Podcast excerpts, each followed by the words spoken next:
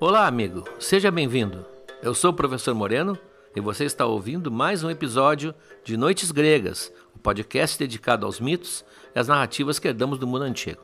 Lembra que no site noitesgregas.com.br, para cada episódio haverá material extra, textos, vídeos, áudios de acesso exclusivo para os apoiadores. Aliás, precisamos desse apoio para manter esse projeto no ar. Visite o site noitesgregas.com.br e saiba como você pode ajudar. A partir desse episódio, começa a responder a perguntas enviadas para o nosso WhatsApp. Você tem alguma dúvida? Tem alguma pergunta sobre o conteúdo que ouviu? Se você se tornar um dos nossos apoiadores, receberá esse valioso número para se comunicar com o nosso oráculo.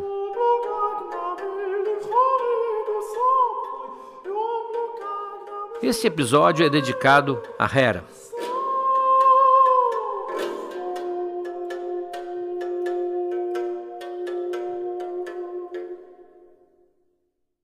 No episódio anterior, nós vimos as relações dela com Zeus. Agora vamos ver o que ela fazia, para que, que Hera servia. É importante lembrar que Hera talvez fosse um culto anterior ao culto de Zeus, mais antigo. Estaria ligado às divindades femininas que se imaginam em termos antropológicos que eram as divindades que dominavam a religião naquela época. Depois, com a ascensão do Olimpo, que é totalmente patriarcal, ela passou a ser esposa, mas ela tinha luz própria, como se diz. Ela era a deusa das mulheres, não tanto a deusa das mães, porque ela, como mãe, não é a mãe exemplar, como nós vamos ver depois, quando examinarmos um por um os seus filhos, o Ares, a Elítia, a Hebe e talvez o Hefesto.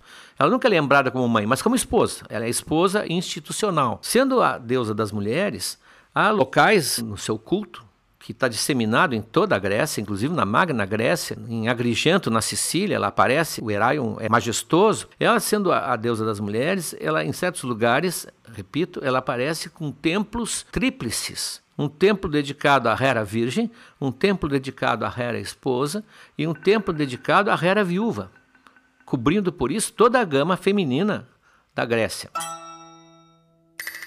O que pesou contra Hera foi a maneira uh, como ela aparece na Ilíada, que é realmente o mito maior da Guerra de Troia, o maior mito da mitologia grega, e onde a Hera terá presença em quase todas as páginas. Uma leitura apressada da Ilíada nos dá uma ideia da Hera como ah, uma mulher ciumenta, possessiva, descontente, frustrada, como nós vimos no episódio anterior, vingativa, uma, uma imagem que colou nela de uma maneira inexorável. Eu me lembro quem foi que disse que o que faltou para ela foi um bom assessor de imprensa. Ela foi mal apresentada e quem lê a Ilíada se preocupa com os combates e esquece que a Hera não é aquilo que aparenta ser. O que ela é, que nós vamos ver, ela é a mola verdadeira da Ilíada. A história da Guerra de Troia vai, vai aparecer adiante nos vários episódios e nós vamos ver que uma das motivações da guerra teria sido o pedido de Gaia, aquela deusa primitiva,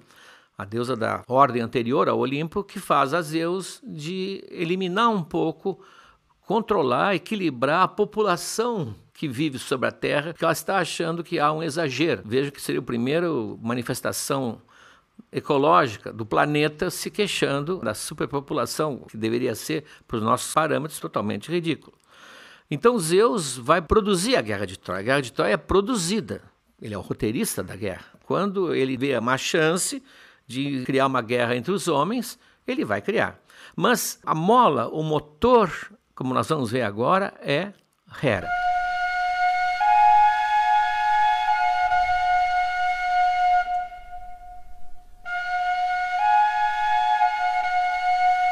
Essa guerra, dentro da concepção de Zeus, devia ser uma guerra grandiosa. E ele imagina uma guerra entre o Ocidente e o Oriente. Poucas pessoas se dão conta que os gregos representariam ali o Ocidente. O local onde se trava é bem no, na, no, limite que separa a Europa da Ásia. E os troianos são asiáticos. Não queremos discutir aqui razões históricas e econômicas que certamente movimentaram todas as guerras do mundo. Não, estamos falando da mais bonita guerra que o mundo já teve a guerra literária.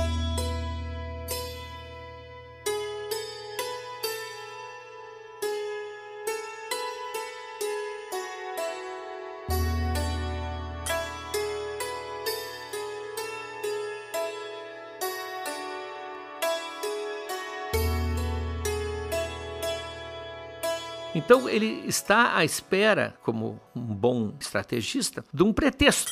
E esse pretexto vai surgir e ele vê o que aconteceu e vê o que acontecerá. Ele vê o pretexto numa disputa feminina. As mulheres estão envolvidas na origem da guerra. Há o, o, casamento de Peleu e Tétis, que nós vamos depois ver em detalhes, que vão ser os pais de Aquiles.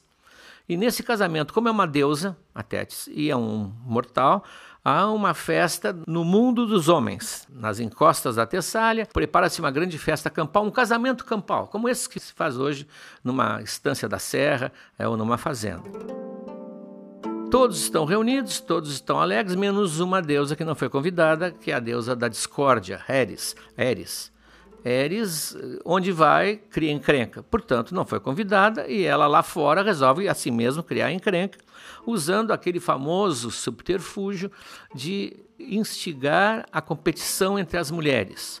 Naquele tempo, as mulheres eram muito competitivas. Ah, umas olhavam para as outras sempre se comparando e detestando qualquer traço que elas vissem de beleza ou de superioridade. Mas isso, felizmente, já passou. Mas naquela época, Eris, que sabia muito bem, porque ela era mulher, ela conhecia as suas colegas, lança aquele pomo, que eu já falei aqui, uma maçã de ouro, das Hespérides, aliás, que era um dos presentes de casamento que Hera ganhou quando casou com Zeus foi a árvore das Hespérides, que imagina-se hoje que fossem laranjas, né? mas eram pomos de ouro, lança um daqueles pomos como um troféu escrito a mais bela. Evidentemente há uma rivalidade entre várias das que estão presentes, todas são belas, são deusas, mas ficam finalistas a Hera, a Atena e a Afrodite, é claro. Bom, aqui começamos a conhecer a Hera melhor. Por que, que ela se apresenta? Porque ela se acha bonita e ela é bonita. Ela é retratada sempre de uma maneira mais senhorial, uma beleza solene. Ela é alta, ela está sempre completamente vestida, não há nenhuma representação dela despida. Às vezes traz na cabeça um véu, um véu que vai até os ombros. Claro que os pintores do Renascimento, nós vamos ver nas nossas aulas de mitologia na arte, que é para os nossos apoiadores da categoria Deus, vocês vão ver que os pintores do Renascimento, que aproveitavam a mitologia para mostrar o nu, despiram também a Hera, né? pelaram, como se diz hoje, a Hera, de uma, pelo menos o busto, né? sempre aparece alguma coisa. Mas nas estátuas, na, na escultura tradicional, ela é sempre composta, ela está sempre composta. Ela é descrita pelo Homero como dois traços que vocês podem é, perceber sempre é a deusa dos braços brancos, braços níveos, o que era um valor de beleza, tanto que não é por acaso que se criou uma grande indústria cosmética alemã no final do século XIX com o nome de Nivea, que é para ser branco, e hoje nós temos, evidentemente, o bronzeador Nivea, mas deixa para lá. Ela tem braços brancos e olhos de novilha. Olho, olhos de novilha é uma metáfora que muitos traduzem, os portugueses, olhos de toura, olhos de novilha, olhos de vaca é uma maneira de dizer que tem olhos grandes. Ela tinha olhos grandes, mas ela é bonita e sabe que é bonita. E quando há essa disputa da mais bela, ela se apresenta. Ela tem confiança em si. Mas mais espantosa é a decisão da Atena se apresentar, porque ela é a deusa virgem, é uma deusa guerreira, sempre vestida com armadura, escudo e lança, portanto, ela não estava abrindo o seu lado feminino, e ela resolve disputar. Nós vamos ver depois, quando examinarmos a Atena, porque imagina que o pai vai ser o juiz. E Afrodite, é claro, que acha que a mais bela é a deusa da beleza, a deusa do amor físico, então ela até teria comentado, dizem as más línguas, ah, não precisa nem decidir, é um troféu feito para mim. Então é uma cena única que despertou a imaginação, agitou a imaginação de todo mundo, todos os leitores, até hoje, todos os pintores, quem quer que leia a descrição da cena, porque é a primeira vez, ou talvez a única, em que um mortal Pares vai ser chamado a julgar deusas. Ao contrário, ah, nós, nós mortais estamos acostumados a ser julgados. Na verdade, ali, Zeus, que não quer se meter, segundo uma versão, Afrodite é filha dele, com Dione, Atena é filha dele, Hera é, é a mulher dele, e ele é bastante sábio para dizer que nessa ele não vai, não vai se manifestar. Alguém vai julgar. E quem é que ele escolhe? Pares, um obscuro pastor, que nós vamos ver depois que não é tão obscuro assim, porque ele era um príncipe da casa real de Troia. Pares, um simples pastor lá do Monte Ida, lá do outro lado do, do Helesponto, portanto já na Ásia, ele vai julgar. E aí ele dá uma explicação muito esfarrapada, porque ele é um bom julgador, ele já teve uns episódios de julgamento de touros e ele foi extremamente honesto até contra si próprio, e ele vai julgar. Então, desta cena, que não é uma cena comum, vai surgir a guerra de Troia. É o pretexto que ele viu. Ele sabe que Paris vai escolher Afrodite.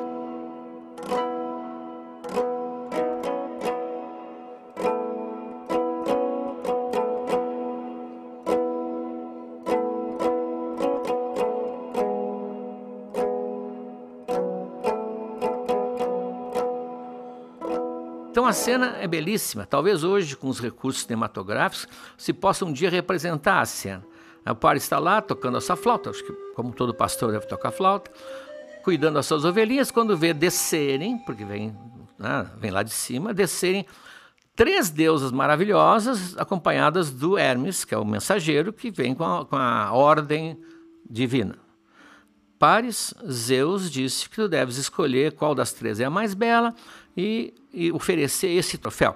Vocês veem que os concursos de beleza estiveram sempre na crista da onda. Né? Essa ideia do homem, principalmente, olhar, é um voyeurismo masculino, a beleza das mulheres e compará-las, que estão ali passivamente para ser comparadas.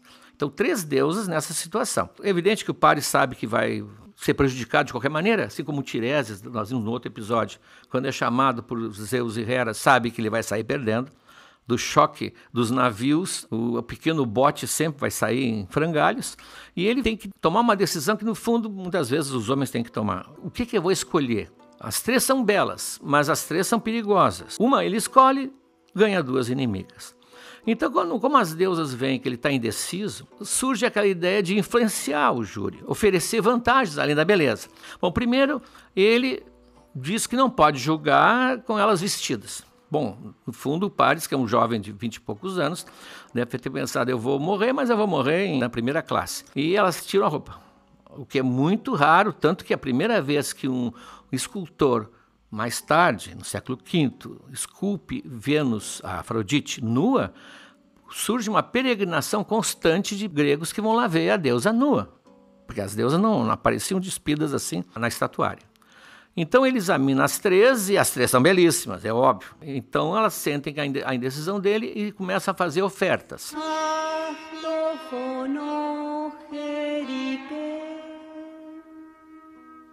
Há várias teorias, mas basicamente seria isso. Hera lhe oferece o poder sobre a Ásia. A Ásia é cheia de reinos e de povos. A Atena lhe oferece o saber, glória nas armas, porque ela é uma deusa guerreira, que não é muito interessante para ele. E Afrodite, que não pode se oferecer para pares, esse é um concurso, não ficaria bem uma concorrente dormir com o juiz, ela lhe oferece a sua substituta, que nós vamos ver depois que é um problema sério, Helena, a rainha de Esparta, o amor da mulher mais bonita do mundo.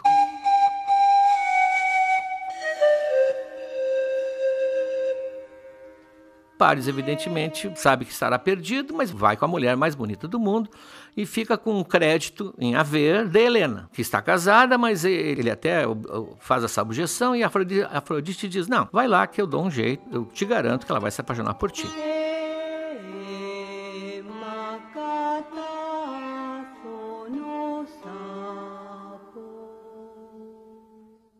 A partir daí, estão estabelecidas as condições para a guerra ser declarada. Zeus, portanto, ao escolher pares, não fez isso assim com tantas pessoas para escolher em todos os lugares, ele foi escolher exatamente esse, porque sabia qual seria a sua decisão e sabia o que, que isso ia criar. Hera passou a odiar Troia e odiar Paris, principalmente pelos olhares de desdém que Afrodite deve ter lançado para ela. E Atena em segundo lugar, vai ajudar também, porque também as inimigas da minha inimiga são minhas amigas. Né? Então as duas se vão se unir de um lado e do outro lado vai ficar Afrodite. Então toda a guerra de Troia é manobrada, vamos dizer assim, a mola é Hera.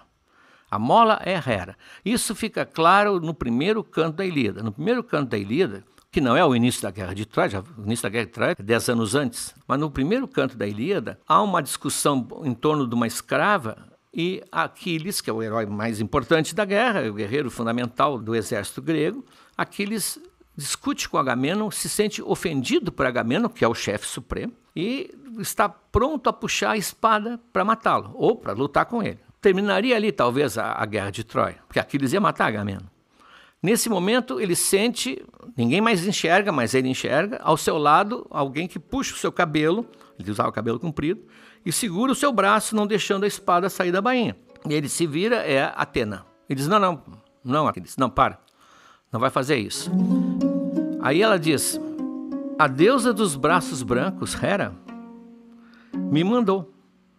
Ela tem no seu coração amor por vocês dois. Ela ama vocês dois igualmente, quer dizer, Agamemnon e Aquiles. E aí a, Atena vai convencê-lo a esperar, a se retirar da, da, luta. Vocês depois vão ver, todo quem já conhece a história da Lida sabe, ele se retira, faz uma espécie de greve, nas primeiras greves da história, e o que vai criar uma série de problemas para o exército grego. Mas vejam, Hera estava atenta ao episódio e ela, que está, digamos assim, sendo a generala dos gregos, ela se dá conta que se aquela disputa terminar com morte ou algo irreparável, a guerra vai sofrer, os gregos vão sofrer e ela não vai conseguir se vingar de Troia e de Paris. Portanto, ela manda a sua assessora, no caso, Atena, mas ela está ali. Ela sempre vai, em, em toda a, a Ilíada, só vai entrar em choque com Zeus quando ela sentir que a luta não estava indo para o lado que ela quer. Porque Zeus não tinha lado. Aliás, se Zeus fosse escolher, talvez escolhesse os troianos. Zeus uh, é justo. O que ele quer é que a guerra mate o máximo possível de gente para equilibrar um pouco mais a densidade populacional. O lado pende hora para um, hora para outro, mas ele não está decidido. Hera é está decidido. Hera é que quer que Troia caia. Então, todas as vezes em que Zeus se opuser ou tomar uma decisão que ela não quer, aí que ela vai parecer ser vingativa, uma esposa que discute, que não aceita as opiniões, ela está seguindo o seu roteiro. São dois roteiros, portanto, que se superpõem. O roteiro de Zeus, que quer que a guerra de Troia exista, e o roteiro de Hera, que quer que, já que a guerra de Troia vai existir, que exista destruindo Troia.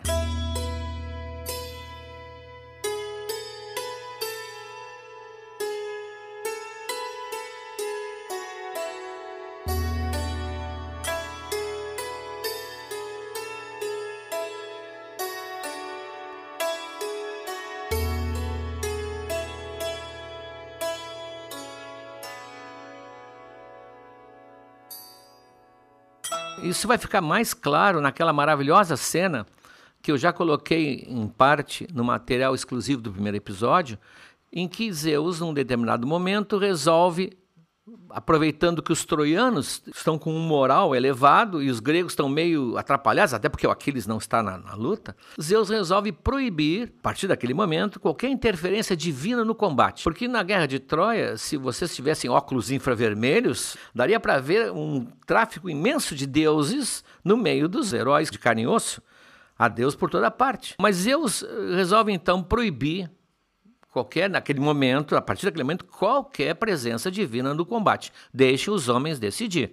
E pior, a decisão está indo para o lado dos troianos. Os troianos estão se afastando da sua cidade e empurrando o exército grego em direção à costa, onde estão os barcos, todos eles, como nós vimos, em terra, como se fossem grandes jet skis, no seco. Há uma situação de desespero, portanto, dos gregos. Eles estão sentindo que o seu acampamento vai ser tomado, vão ser uh, destruídas, talvez até queimadas os seus navios. Então, nesse momento, Hera acha que tem que intervir. Ela, como eu disse, né, ela é a, a digamos, a mola da guerra. Como é que ela vai intervir contra as ordens de Zeus? A tal ponto ela não chega, ela discute, ela muitas vezes bate boca, mas não, não pode contrariar.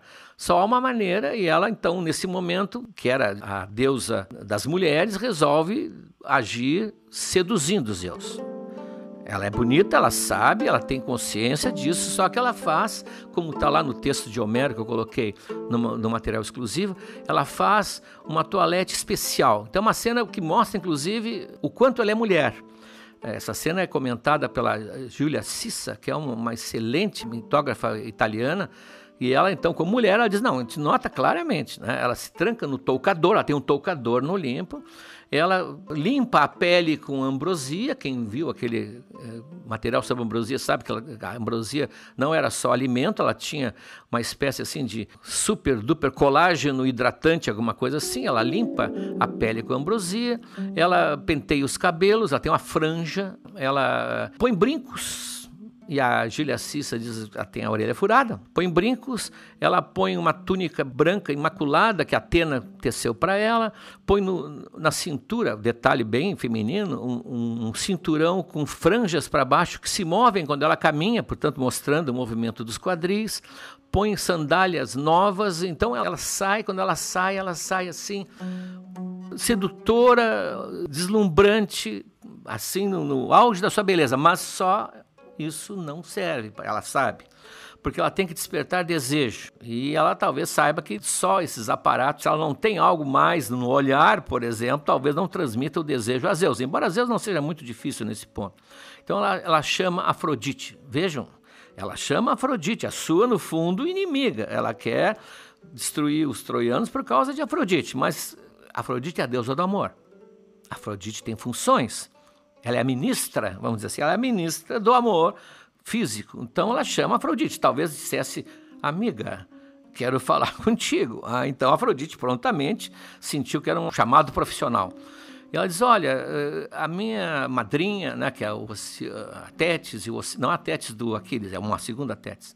A Tétis e o Oceano, eles estão casados há tanto tempo, sei lá quantos milênios, né, e estão cansados, talvez, há um certo cansaço na relação. A Afrodite ouve atentamente, é uma consulta técnica. Eu queria emprestado aquele teu cinto, uns chamam de fita, importa, aquele teu cinto, aquele que desperta a paixão instantânea, só para ver se ela usa um pouco e aí desperta de novo aquela velha chama e depois eu vou lá e busco e te devolvo. Afrodite, pronto, até porque está fazendo um favor para Hera, que é a sua todo-poderosa inimiga, e prontamente empresta, né? E a Hera então iria levar aquilo para a madrinha.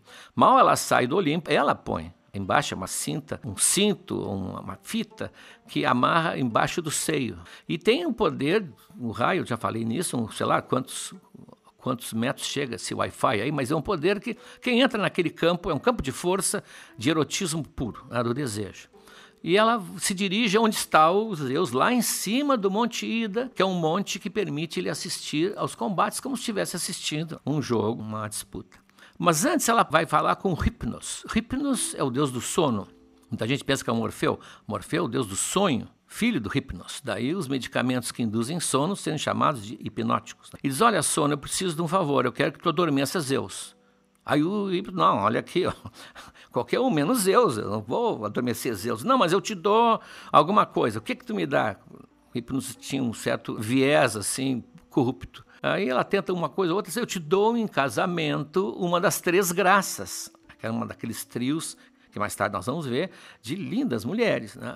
Eu posso escolher? Sim, tá, fulano, então tá feito o trato. Então ela garante que ele vai adormecer Zeus. Quando ela chega no Monte Ida, a presença dela já toda bela, porque ela é bela, produzida, o Zeus já desvia imediatamente o olhar do combate, e quando ela, ele entra no, no raio de ação do, do, cinto, bom, aí ele enlouquece e faz tudo para seduzi-la, para deitarem ali mesmo e, e terem relações. Foi aquilo que mostrei no outro episódio, com aquele discurso dele desastroso.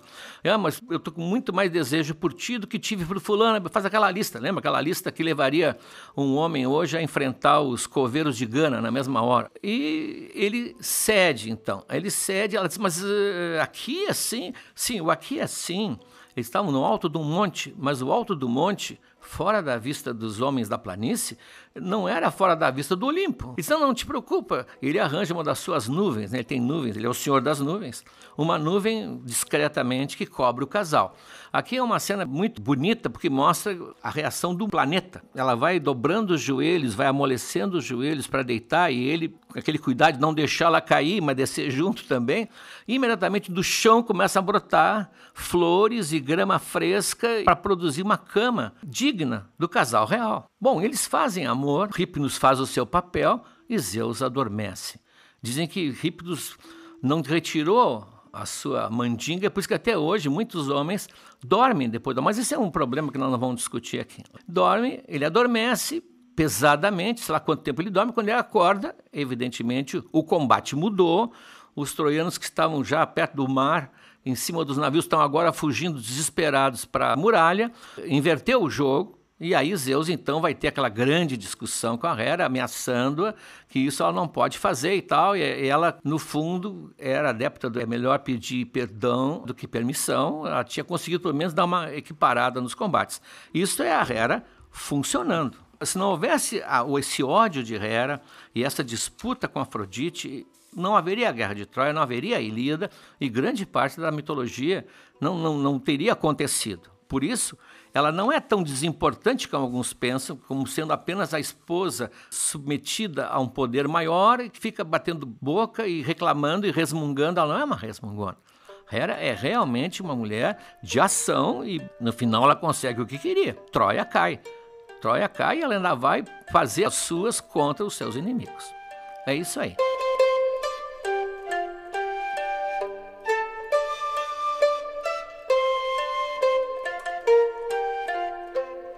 Vamos começar então agora a responder as perguntas de nossos apoiadores. Você também pode fazer perguntas, se você for apoiador, receberá um número de WhatsApp diretamente para o nosso oráculo.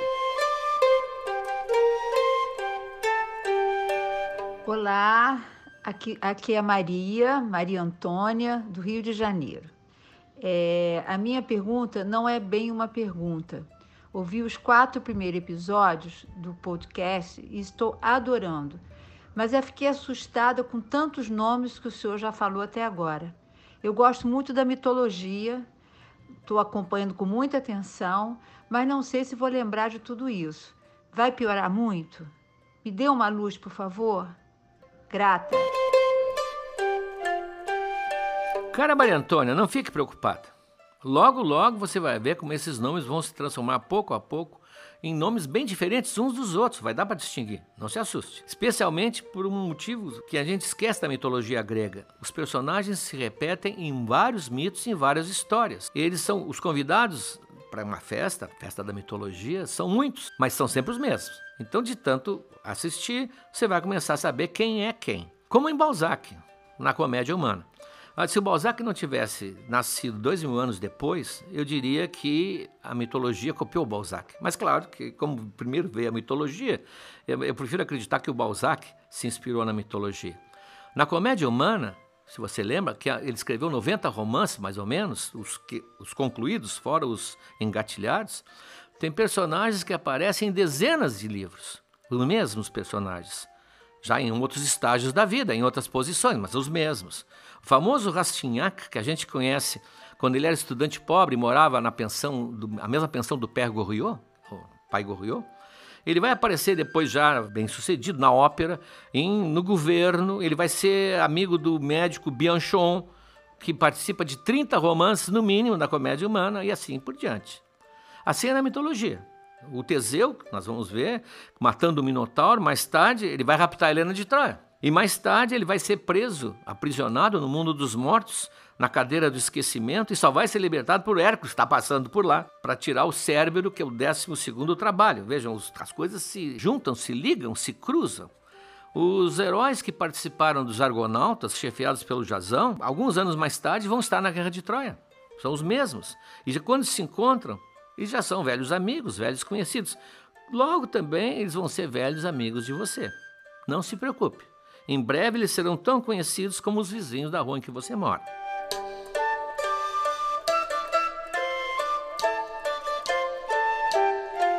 Olá, eu sou a Rafaela de Porto Alegre e eu queria fazer uma pergunta depois de ter ouvido o último episódio.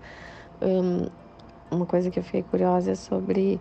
Então, a mitologia não era considerada, não é e não era considerada uma religião.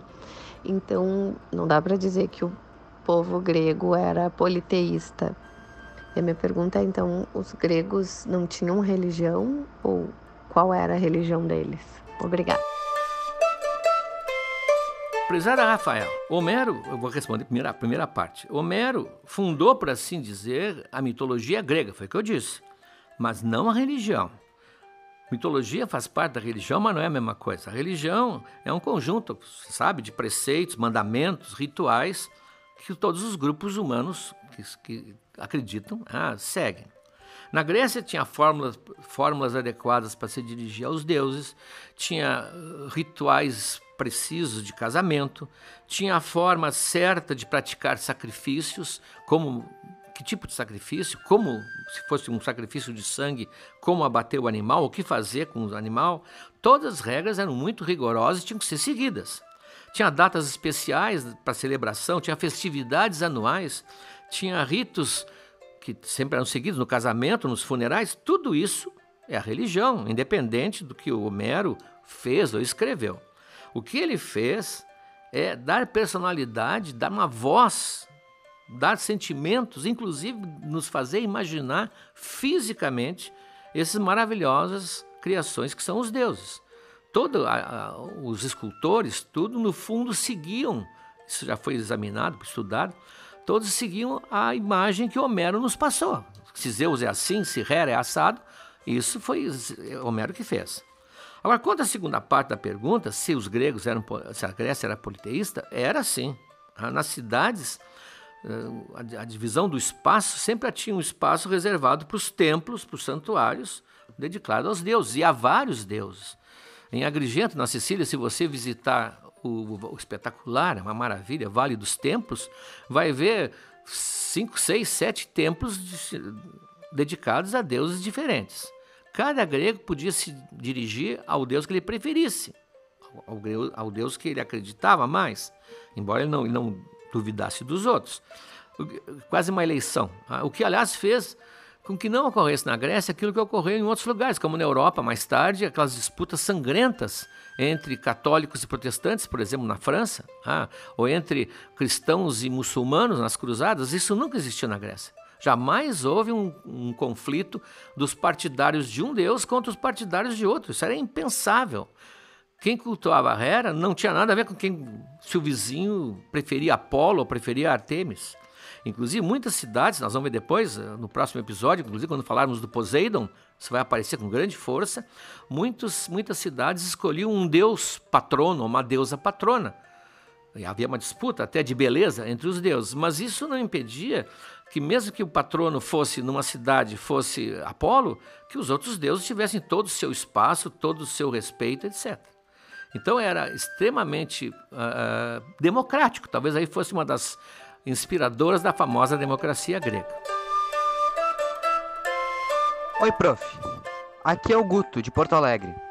No episódio 7, quando Zeus diz para a mulher dele que nunca mais vai procurar a princesa que virou vaca, ele jura pelo rio Styx, e eu não entendi por quê. Esse não é aquele rio em que Aquiles foi mergulhado pela mãe para ficar invulnerável? Caro Guto, você tem absoluta razão. O rio Styx, ou Stige, como aparece geralmente nos textos em português, era um dos rios do mundo dos mortos. Havia vários rios com várias funções. Nós vamos ver depois. As águas desse rio tinham propriedades especiais. Você citou muito bem o caso do calcanhar de Aquiles. Segundo a versão mais conhecida, o guerreiro decisivo da guerra de Troia, o Aquiles, não era imortal. Ah, ele é filho, como disse nesse episódio mesmo, do casamento de Peleu, que era um herói, mas era mortal, e Tétis, que era uma deusa. Então ele não era imortal, mas a mãe, não querendo que seu filho tivesse a sorte para ela, infeliz dos mortais, que era uma vida curta, ela resolveu, ao menos, proteger o máximo possível o filho. E ela teria tornado-o invulnerável, com exceção de um pequeno ponto no calcanhar, famoso calcanhar de Aquiles, que hoje serve como imagem do ponto fraco de uma coisa forte. Para protegê-lo, ela mergulhou o filho como se fosse um batismo nas águas do Styx, nas águas geladíssimas do Styx, segurando por uma perninha, pelo calcanhar, e ele então teve a, sua pele toda coberta pela água, menos nesse ponto em que a mão dela segurava o calcanhar. Exatamente o ponto, portanto, que ele não ficou invulnerável. Ninguém sabia disso, mas os deuses sabiam. E quando Apolo, que, é, que torce pelos troianos, resolve uh, liquidar com Aquiles, ele faz o Paris jogar uma seta que ele, Apolo, guia, uh, ele faz a, a, a seta chegar exatamente nesse ponto, uma flecha envenenada que acerta o Aquiles ali naquele ponto, o único ponto em que ele podia ser atingido e assim ele morre. Assim causa a morte. Então tem razão. Mas esse rio, eu sei porque a pergunta fala do juramento que os deuses fazem. Né? Esse rio tem uma grande importância para os deuses, bem diferente. Eles usavam o nome do rio Styx, o rio Stige, como uma forma suprema de juramento. Eles, claro, como deuses, todos tinham o poder, eram imortais, eles tinham que ter algo acima deles. Então é um acordo mais ou menos tácito, que esse juramento tinha que ser respeitado por qualquer um deles, inclusive Zeus. E o Exíodo, é aquele outro autor ao lado do Homero, que nos deu muitos dados sobre mitologia, é que define isso aí. Ele diz que quem, o Deus que rompesse seu juramento, feito em nome do Estige, Vejam o que ia acontecer. Ia jazer sem respiração e sem voz durante um grande ano. Não sabe muito bem qual é, não era um ano comum. Num estado, estou olhando o exílio, de um estado de torpor, sem aproximar seus lábios do néctar ou da ambrosia para se alimentar. Ou seja, ele ia ficar num estado de inanição, onde a gente fica sabendo ao menos que eles precisavam desse alimento, não era só pelo prazer, como se discute. Quando esse castigo terminasse, ele passaria por uma série de outras provações. Durante nove anos ele ia ser mantido longe dos deuses, sem participar do conselho do Olimpo, nem dos banquetes divinos. Era um exílio. É quase aquilo que mais tarde nós vamos ver, o ostracismo, ah, na democracia grega. Ele era colocado numa espécie assim de estado de stand-by, ah, não estava ligado, só estava com aquela luzinha, o LEDzinho aceso, e ficava completamente afastado do convívio, solitário, ficava na solitária. Por isso, o estige do calcanhar do Aquiles e o estige do juramento dos deuses é exatamente o mesmo. Tu juntasse as histórias muito bem.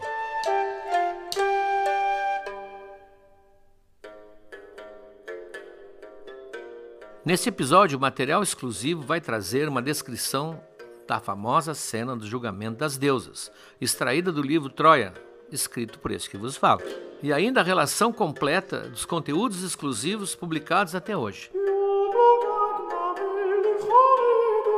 No próximo episódio, veremos Poseidon, o deus invejoso.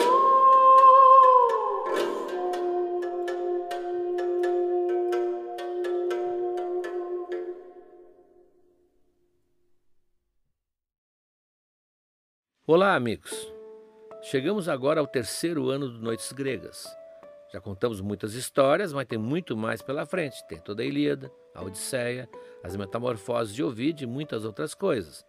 Mas para que a gente consiga seguir em 2023, para produzir esse podcast que nos dá muito prazer, mas também muito trabalho, nós precisamos do apoio de vocês. Acesse noitesgregas.com.br barra apoiar, o link está na descrição desse episódio, e veja como você pode ajudar. Um abraço.